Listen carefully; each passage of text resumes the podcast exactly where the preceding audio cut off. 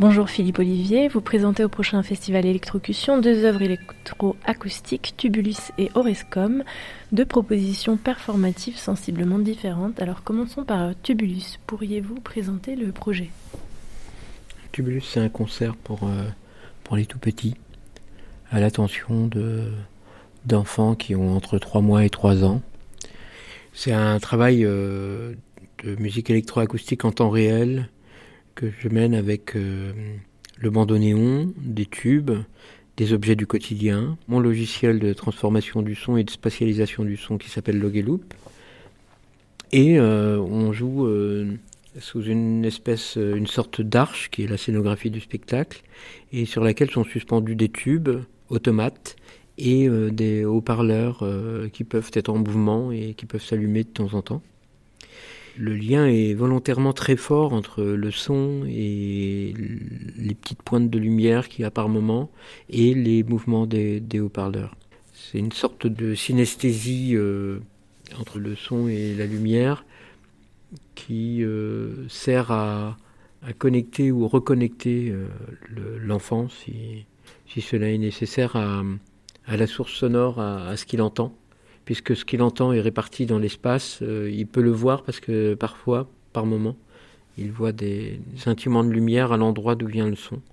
Alors c'est là que se trouve l'intérêt de, multiplier les haut-parleurs, par exemple. Est-ce que qu'est-ce que ça change dans la perception du son qui viennent pas d'une seule source sonore? La multidiffusion du son, euh, l'un des intérêts majeurs euh, dans le cas de Tubulus, c'est que la multiplicité des haut-parleurs permet d'envelopper le spectateur et de le mettre en immersion dans le son. Ça, c'est une première euh, utilité de la multidiffusion.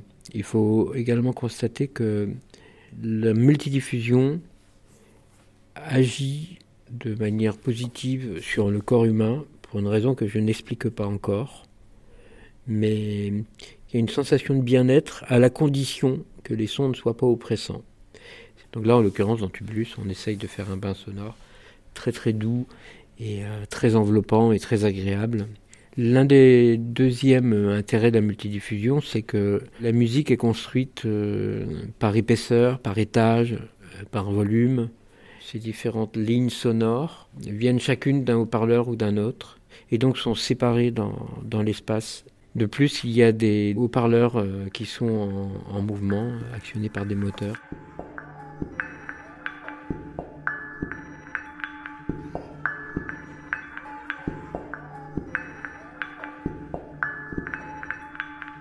Une source en déplacement, on l'aperçoit d'autant plus forte puisqu'elle est en mouvement. Le corps humain, c'est comme un GPS par rapport au son, c'est-à-dire que le son sert à se diriger et à, connaître son entourage.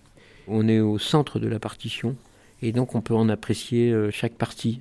Sur le plan euh, pédagogique, didactique, c'est également intéressant pour un enfant parce qu'il peut percevoir des sons dissociés d'autres sons. Philippe Olivier, si vous deviez choisir un son, est-ce que ce serait plutôt un son que vous préfériez à un autre? Est-ce que ce serait plutôt un son acoustique ou un son euh, électronique? Et pourquoi? Acoustique, évidemment. C'est obligé.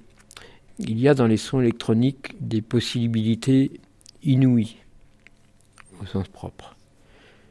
On peut faire avec euh, l'outil informatique ou l'outil électronique des choses que ne pouvaient pas faire nos prédécesseurs euh, il y a un siècle. À l'époque, on utilisait des machines mécaniques pour produire les sons.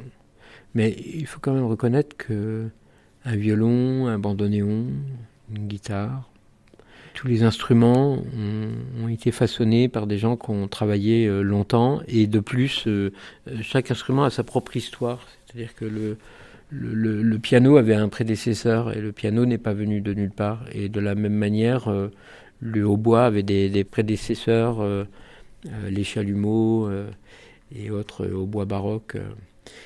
Et donc euh, les instruments, ils ont été façonnés euh, par différentes cultures musicales, par euh, différents luthiers, et, qui font que ces instruments, ils, sont homogènes, ils sont entiers, ils sont pour la plupart vraiment très agréables à écouter.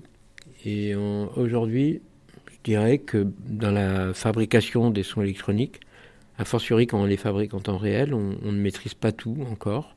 Et ça ira de mieux en mieux. Les, à n'en pas douter, euh, les intelligences artificielles et Toutes ces choses vont faire qu'à un moment donné, on pourra maîtriser le, son qui sortira d'un appareil.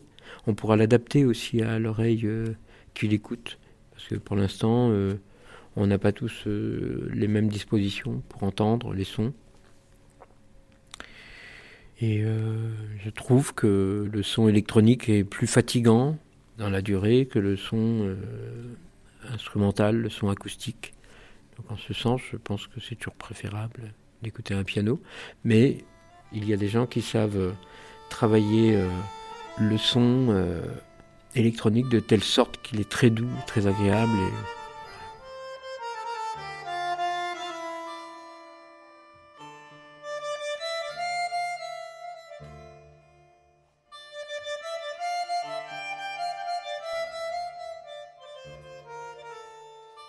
Et quels sont les liens qui euh, lient aujourd'hui, euh, par exemple dans Tubulus, euh, les sons acoustiques et les sons électroniques que vous produisez?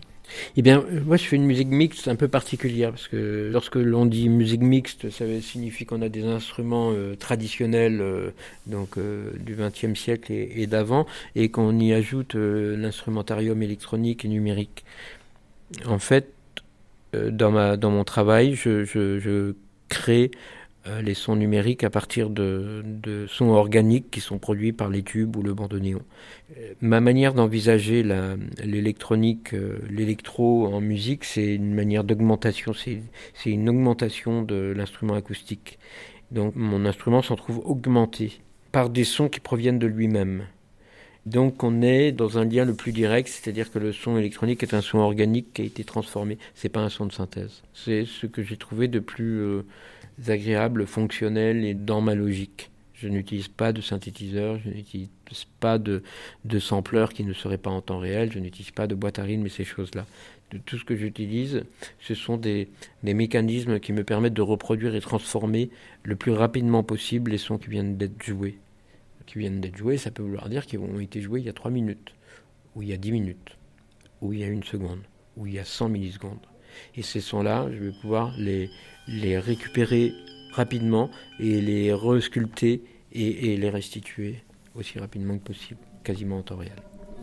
Et alors, euh, pour les personnes qui apprécieraient tellement euh, l'expérience Tubulus, est-ce que on peut euh, chez soi installer un Tubulus pour ses enfants? Si on est riche et si on a le temps, oui. Si c'était à faire, honnêtement avant d'en avoir un chez soi, euh, j'en installerai dans toutes les écoles, euh, dans tous les hôpitaux. Euh, on a fait une expérience avec Tubulus dans un, hôpital pour enfants polyhandicapés. Et certains étaient presque sourds, quasi totalement sourds, d'autres étaient quasiment totalement aveugles. Et, c'est une, vraie réussite. Et pour moi, l'une des plus grandes émotions que j'ai jamais eues devant aucun public, c'est-à-dire la sensation qu'à un moment donné, on on apporte euh, l'élément manquant, qui n'est pas du langage, qui n'est pas euh, euh, quelque chose d'impalpable, mais on apporte quelque chose de sensoriel à des êtres humains qui ont ça de manière exacerbée parce qu'il leur manque un sens et les autres sens sont exacerbés. Donc pour un enfant qui entend bien mais qui voit peu, entendre un son et voir une lumière euh, s'illuminer euh, avec ce son à un endroit précis de la pièce, c'est euh, très fort parce que même s'il voit en noir et blanc ou s'il voit des contrastes, il voit quelque chose en lien avec ce qu'il entend. Et c'était vraiment, véritablement jubilatoire.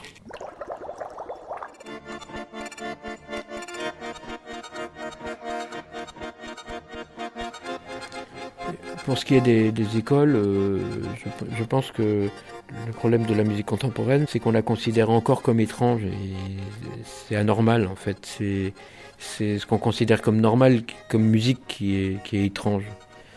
Et si les enfants entendaient euh, de la musique contemporaine chaque jour euh, ou de la musique improvisée chaque jour euh, en maternelle, si eux-mêmes pratiquaient la musique concrète, ils auraient un autre, un autre, rapport au son. Et aussi c'est un autre rapport à son propre environnement et c'est un rapport à, comment on crée son environnement.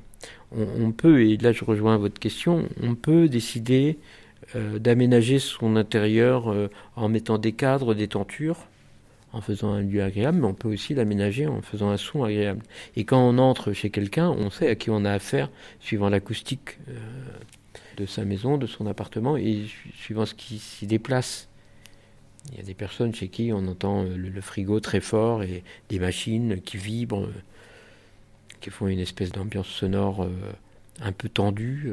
et puis d'autres personnes ont l'impression d'entrer dans, dans un cocon feutré. Et puis quand on entre, il y a un carillon qui a pris un petit coup de vent et qui, d'une manière très discrète, a donné un peu de son. Et, les ustensiles de cuisine ne sont pas choisis seulement en fonction. Euh, par exemple, la chasse au tout plastique, euh, ce n'est pas intéressant que parce qu'on enlève le plastique. C'est également intéressant parce que quand on revient au bois, ou quand on utilise de l'inox, ou quand on utilise euh, du verre de qualité, on, utilise également des matériaux qui sonnent. Et quand vous videz un saladier avec une cuillère en bois, un saladier en bois ou un saladier en inox, c'est un enchantement sonore. Ça ne marche pas avec le plastique. Et euh, maintenant, à présent, peut-être euh, venir sur la deuxième performance. Est-ce que vous pouvez nous révéler comment elle a vu le jour Auricosme, c'est le fruit de la rencontre entre euh, une plasticienne, Noël Desfontaines, et moi-même, musicien et photographe. Euh, Noël j'ai dit plasticienne, mais plasticienne et danseuse. Et moi, musicien et photographe. Noël Desfontaines euh, pratique la danse comme on sculpte, là où je pratique la musique comme on fait euh, des arts plastiques. Dans l'un et l'autre des cas, on est intéressé par la matière, par sa texture, par sa forme, tout autant que par la manière de la malaxer dans le temps. Et on a commencé à travailler, on a cherché en improvisant d'abord, et on arrivé de fil en aiguille à une forme euh, où notre lien était euh, la vidéoprojection, des mappings vidéo sur son corps et autour d'elle. Euh, Oricosme aujourd'hui, euh, c'est plusieurs vidéoprojecteurs reliés les uns aux autres qui projettent des images qui peuvent être très rarement une de mes photos, très souvent des dessins de Noël et parfois quelques images qui sont des constructions électroniques. Et euh, c'est relié au son. L'image projetée est également reliée à la danse de telle sorte qu'elle crée un habit sur le corps de Noël, mais elle crée également un, un habit scénographique sur le plateau. Pour peu que l'on mette un peu de fumée dans la pièce, on arrive à construire des épaisseurs d'images. Et donc on arrive à reconstruire une matière colorée, matière d'image dans l'air. Et en connectant euh, ces images au son, on arrive à faire des éclats de son euh, qui ont des couleurs, qui ont des matières, qui présentent des dessins au sol ou sur le corps de Noël. Merci beaucoup Philippe Olivier.